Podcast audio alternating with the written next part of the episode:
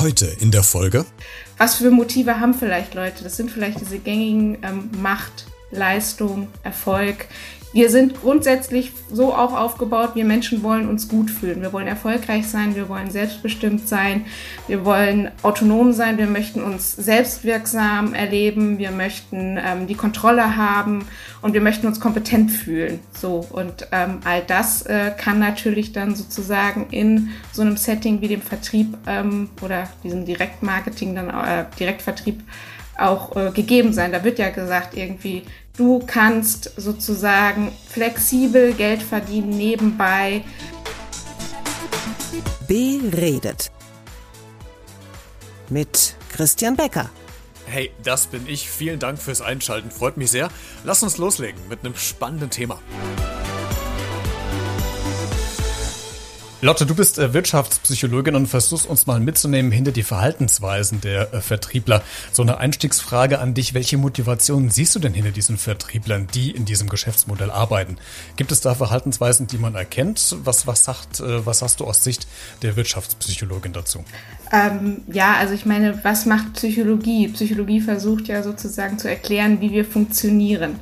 Und ein großes Thema ist natürlich das äh, Thema Motivation. Was bewegt uns eigentlich, uns so und nicht anders zu verhalten? Und äh, warum machen Leute diesen Job? Was haben sie da für Aussichten auch? Also was ist sozusagen der Anreiz? Das ist ja ein so ein ähm, Konstrukt oder sowas, weil ich verhalte mich ja nur, wenn Motiv und Anreiz zusammenkommen und dann entsteht eigentlich Motivation. Und was, was für Motive haben vielleicht Leute? Das sind vielleicht diese gängigen ähm, Macht, Leistung, Erfolg, wir sind grundsätzlich so auch aufgebaut, wir Menschen wollen uns gut fühlen. Wir wollen erfolgreich sein, wir wollen selbstbestimmt sein, wir wollen autonom sein, wir möchten uns selbstwirksam erleben, wir möchten ähm, die Kontrolle haben und wir möchten uns kompetent fühlen. So und ähm, all das äh, kann natürlich dann sozusagen in so einem Setting wie dem Vertrieb ähm, oder diesem Direktmarketing, dann äh, Direktvertrieb auch äh, gegeben sein. Da wird ja gesagt, irgendwie, du kannst sozusagen flexibel Geld verdienen nebenbei. Ähm, die Informationen, das sind ja sozusagen Anreize, die mir gegeben werden. Also auf die ich dann vielleicht anspringe, ah, okay, da habe ich Aussicht auf Erfolg. Ähm, da wird ein entsprechendes äh, Schema dann bei mir aktiviert. Also ähm, da habe ich die Möglichkeit, sozusagen Geld zu verdienen, erfolgreich zu sein, mich äh, selbstwirksam zu erleben. Das ist ja auch wie, vielleicht wie so eine Art Sucht. Am Anfang ist man ja wahrscheinlich sehr hoch motiviert, mhm. weil man vielleicht ähm, auch im günstigsten Fall merkt, okay, das, was ich tue, das zeigt Erfolg. Ich habe äh, Einnahmen, die Einnahmen äh, wachsen, mhm. es wird nicht weniger, sondern im Gegensatz mehr. Äh, verfällt man da vielleicht auch dann irgendwann in so eine Art Rausch, äh, dass man so wie so Scheuklappen aufsetzt, dass man äh, hochgetrieben ist voller Adrenalin und immer weiter sich hochpusht? Ist das auch so ein Faktor, der vielleicht da mit, mit reinfällt aus der Psychologie? Ich denke schon, weil ich meine, was ja damit reinspielt überhaupt irgendwie sind ja Emotionen so, die dabei entstehen, gute Gefühle. Und das ist ja wie beim Belohnungssystem auch im Grunde genommen, da wird ja ein Belohnungssystem angeschmissen, Ausschüttung von entsprechenden Botenstoffen. Wir wollen immer das, wie gesagt, wir streben danach, uns gut zu fühlen. Also wollen wir natürlich mehr davon haben. Wenn wir Erfolg haben, dann wiederholen wir das Verhalten natürlich auch, weil wir uns immer wieder gut fühlen möchten. Und ich glaube, das ist ja auch das, was dann diesen Raus auch auslöst. Also wie gesagt, dieses unsere Grundeigenschaft oder unser Grundbedürfnis ist es, uns gut zu fühlen. Also sozusagen, wir suchen immer das Gute auf. So, das ist ja wie bei allen Drogen oder Sachen auch so. Also warum haben die so einen Charakter? Ich fühle mich gut. Da passiert ja auch was im Gehirn sozusagen. Da werden ja entsprechend das Belohnungssystem wird angeschmissen, da werden Botenstoffe ausgeschüttet und deswegen glaube ich auch, was bei dem natürlich auch dann sozusagen der Fall sein kann. Das ist nicht nur bei Substanzen, sondern natürlich auch bei Verhaltensweisen. Also ich kriege ja auch Feedback unmittelbar. Ich sehe ja auf meinem Konto, ah, ne, ich habe wieder was verkauft, der Umsatz steigt. So, also das heißt, dieses direkte Feedback ist auch wichtig. Also sozusagen, das ist nicht erst so, ich mache etwas und irgendwann kommt das, sondern es kommt unmittelbar. Und ich glaube, das ist vielleicht auch das, was die Leute dann sozusagen eben auch da antreibt, auch sozusagen, weil sie schnell Effekte merken, im günstigsten Fall. Wie ist es denn bei denen, wo die vielleicht nicht diesen Effekt haben, wo sie nicht merken, okay, das geht jetzt sehr steil nach oben von den Einnahmen her, sondern es bleibt vielleicht stagnierend oder im, im schlimmsten Fall äh, gehen die Einnahmen zurück. Bleibt man dann aus der Psychologie trotzdem dabei in der Hoffnung, dass es ja irgendwann wieder besser wird? Also ist das so ein Vorherschieben von Argumenten oder was passiert da? Kannst du da was zu sagen? Mm, naja, also es kommt immer so ein bisschen drauf an. Generell ist es auch sozusagen der Wunsch oder das Bestreben nach konsistent. Das heißt, ich habe eine Entscheidung getroffen, sozusagen, ne, ich möchte das gerne machen, dann versuche ich natürlich vielleicht auch dabei zu bleiben. Und es ist ja auch so, wie gesagt, wir sind auch immer bestrebt, unseren Selbstwert zu schützen, vielleicht dann erstmal das sozusagen external zu attribuieren, also zuzuschreiben, es liegt nicht an mir, vielleicht liegt es an was anderes, anderem. Und ich denke auch, dass man dann vielleicht erstmal auch guckt, irgendwie, okay, was kann man machen, wo kann man sich verbessern.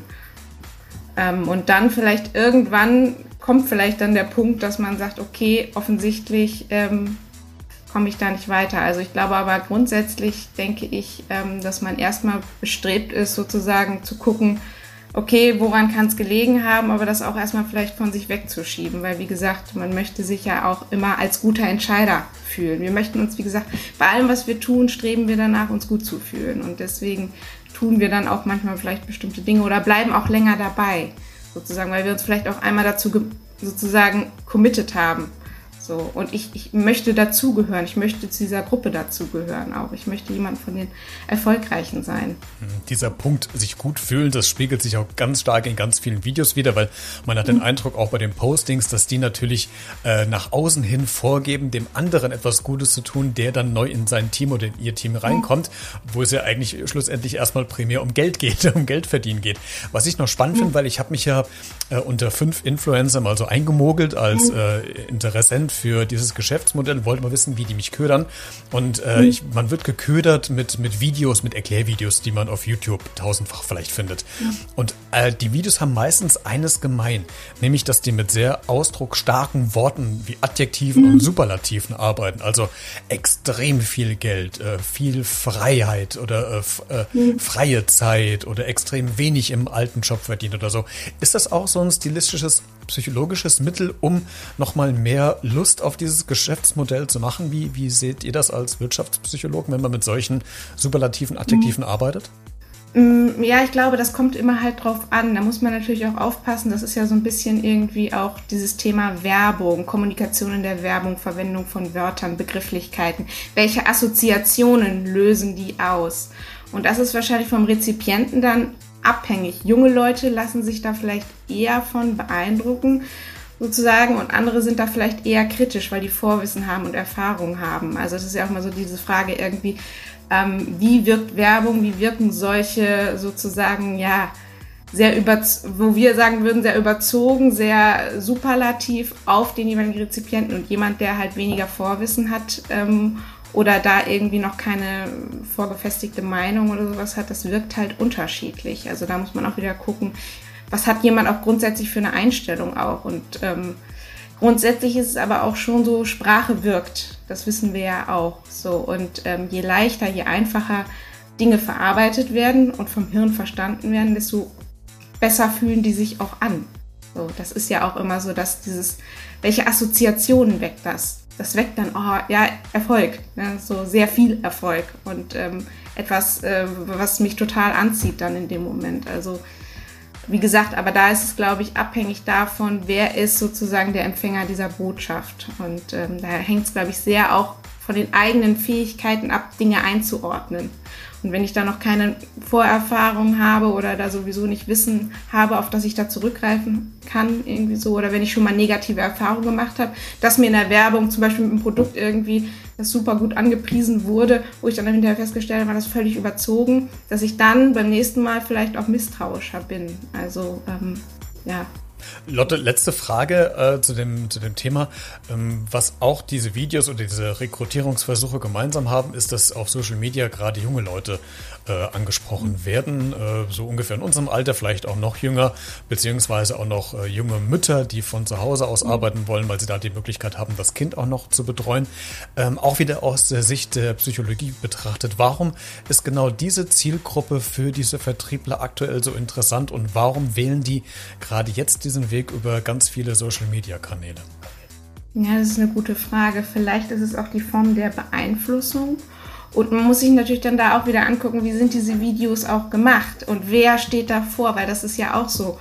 Wenn das jemand ist, mit dem ich mich identifizieren kann, dann sage ich, okay, der ist wie ich, der ist in der gleichen Situation und der hat das geschafft. So.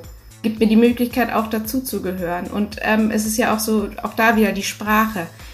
Das ist total einfach. Da werden Schlüsselwörter benutzt. 4000 Euro nebenbei. So. Und dann wird noch natürlich unterstützt durch diese nonverbale Kommunikation sozusagen. Ne? Du und äh, Nicken und das löst was aus. Da wird im Gehirn, das synchronisiert sich dann auch so ein bisschen, dann werden Spiegelneuronen ähm, aktiv. Das macht etwas. Also deswegen, man denkt immer, wir sind ja Homo economicus, so rational, aber vieles läuft halt unterbewusst ab. Und wenn ich sozusagen weiß, irgendwie, wie gesagt, das, der Grundsatz, glaube ich, bei diesem ganzen Thema Vertrieb ist positive Grundemotionen. Also wenn ich ein gutes Gefühl habe, dann achte ich nicht mehr so sehr auf Details. Wir sind von der Evolution auch eher so positiven oder neutralen Dingen, denen schenken wir nicht so viel Aufmerksamkeit. Negativen schon eher, weil das ist Gefahr. Das heißt, wenn ich erstmal so eine positive Grundeinstellung habe, dann ist sozusagen meine Wahrnehmung auch eher assoziativ, intuitiv ähm, dann werden, wie gesagt, da auch wieder nur Wörter verwendet, die positive Assoziationen auslösen. Und ich glaube, das ist so das, also diese geschickte Kommunikation und dieses Ausnutzen, glaube ich, auch von eben genau dessen, wie unser Hirn auch arbeitet. So, also das ist ja durch diese neurowissenschaftliche Forschung kann man das ja tatsächlich auch sehen. Und viele Entscheidungen treffen wir gar nicht so bewusst, sondern die werden schon vorbewusst sozusagen getroffen, weil da ähm, unbewusst schon Prozesse ablaufen und ähm, das nehmen wir gar nicht wahr, diese ganzen Reize, die da sind. Aber ich glaube, das ist es so. Also die Art auch, wie diese Videos gemacht sind, wer da vor mir steht, finde ich den attraktiv. Das hat halt auch nur einen Einfluss darauf. Ähm, wirkt er auf mich kompetent? Ist das jemand, dem ich vertrauen kann? Das löst alles ja sozusagen ähm, etwas in mir aus. Und wir sind immer eigentlich danach bestrebt, auch äh, Leuten, wir suchen eher nach Leuten, die uns Sicherheit geben, denen wir vertrauen können, weil wir wollen nicht so viel nachdenken. Das ist es ja so. Unser Hirn ist ja sehr effizient. Das heißt, ähm, genau darauf, glaube ich, ziehen auch diese Botschaften ab, eben so genau das zu vermitteln. Und deswegen glaube ich, jemand, der da vielleicht äh, kritischer ist, mehr Erfahrung hat, vielleicht auch schon eine gewisse Einstellung ähm, sozusagen wie du gegenüber diesem ähm, Network Marketing, da verfängt das wahrscheinlich nicht so leicht. So, und bei solchen Leuten eben dann wahrscheinlich eher. Lotte arbeitet als Wirtschaftspsychologin und hat uns heute mal mitgenommen hinter die Verhaltensweisen von solchen Vertrieblern, die im Direktmarketing bzw. im Multilevel-Marketing arbeiten. Lotte, vielen Dank, dass du uns so ein bisschen äh, Einblicke gegeben hast hinter unsere äh, Psyche. Das war sehr spannend. Danke, dass du da warst. Danke dir für das Gespräch.